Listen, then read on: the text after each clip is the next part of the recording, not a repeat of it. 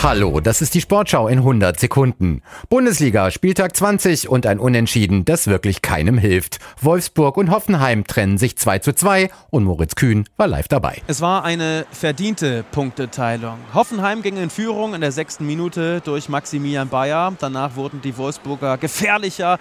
Unter anderem ein Pfostenschuss durch Jonas Wind, aber mit dieser Führung für die Hoffenheimer ging es in die Pause. Nach dem Seitenwechsel ging es dann ab.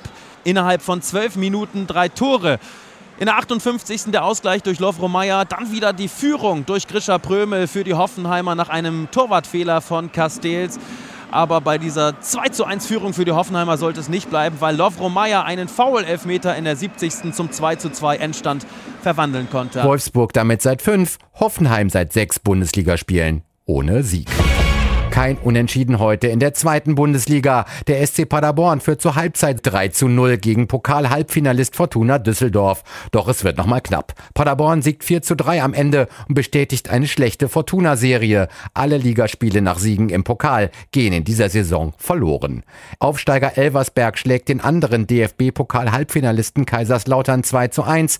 Das Spiel Hannover 96 gegen Hansa Rostock muss durch Fanproteste fast 20 Minuten unterbrochen werden. 96 90 gewinnt am Ende in Unterzahl mit 2 zu 1. Der deutsche Zweierbob-Nachwuchsfahrer Adam Amur holt sich überraschend Weltcupsieg und Europameistertitel in Sigulda. Der Juniorenweltmeister gewinnt vor dem Schweizer Michael Vogt und Weltmeister Johannes Lochner. Olympiasieger Francesco Friedrich wird Vierter. Bei den Frauen deutscher Doppelsieg. Zweierbob-Olympiasiegerin Laura Nolte aus Winterberg sichert sich damit auch den Europameistertitel vor ihrer Teamkollegin Kim Kalicki. Und das war die Sportschau in 100 Sekunden.